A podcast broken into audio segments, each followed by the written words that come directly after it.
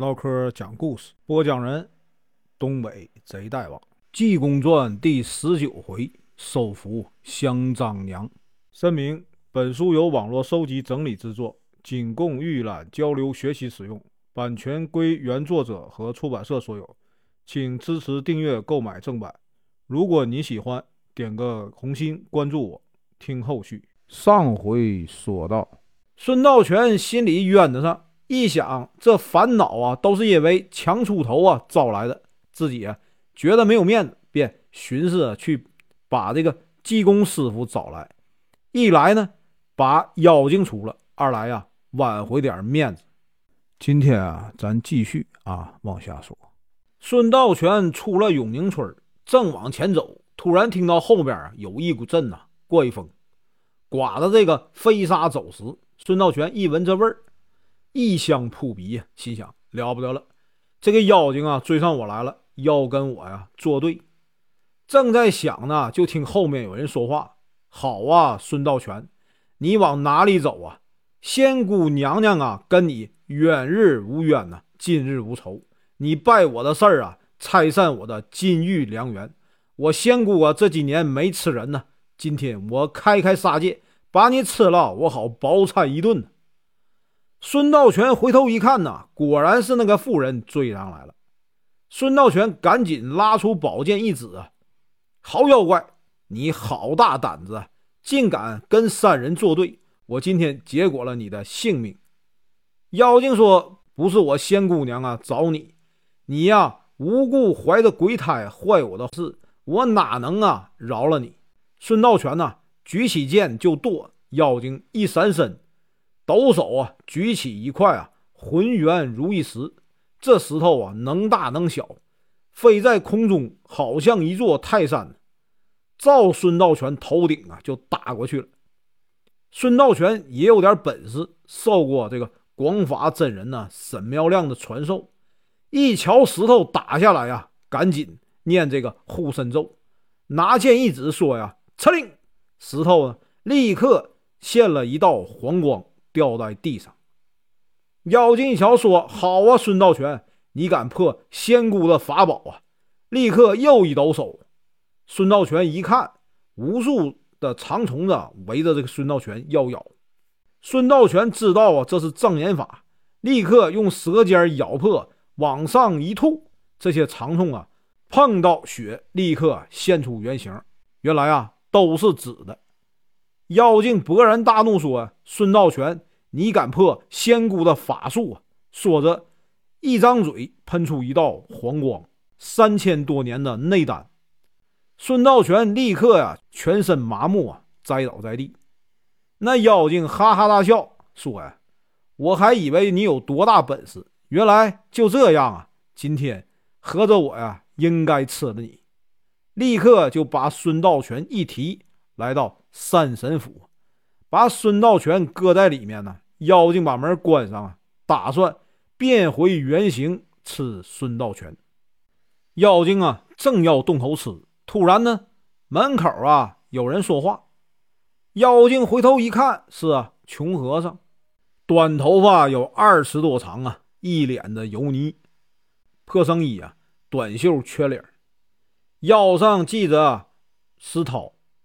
咯里咯的，光着两只脚，穿着两只啊草鞋，长得稀松平常，貌不惊人，三分呢不像人，七分呢倒像鬼。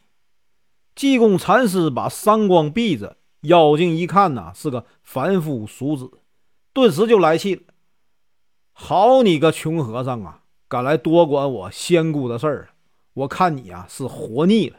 和尚说：“你这东西啊。”不守本分，无缘无故啊缠着韩文美，还敢欺负我徒弟！今天呢，我非得要你的命！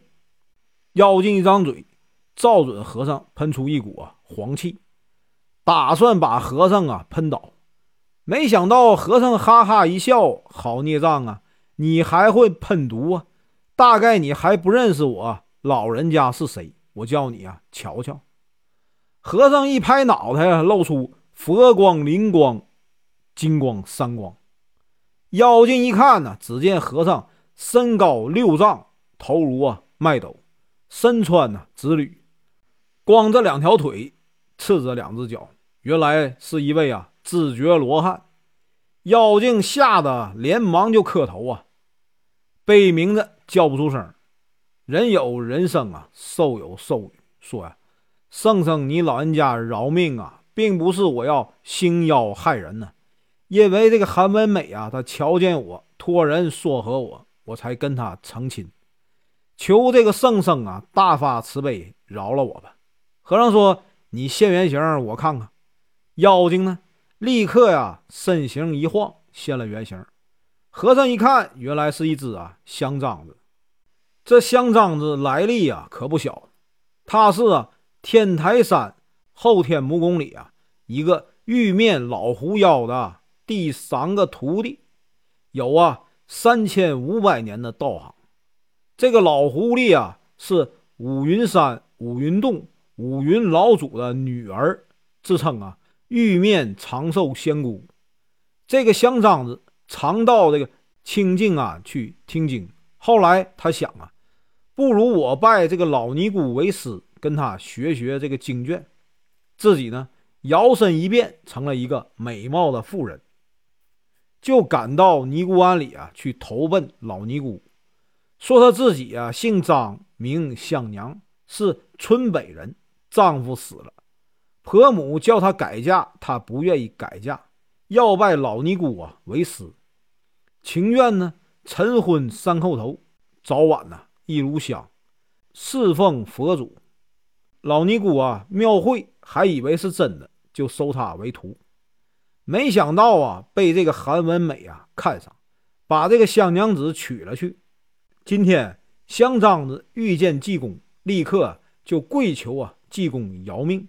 和尚说：“你要叫我饶了你也行，你呀依我一件事儿。”香丈娘说：“只要圣僧饶命啊，有什么事只管呢吩咐。”和尚说：“你要如此如此啊，我就饶了你。”香樟子满口答应，一转身呢走了，回头来到韩文美家里头，故意啊将来啊看这个韩文美的济公啊喷倒。然后呢，现了原形，让这个韩文美啊看清楚自己啊是妖精，一溜烟走了。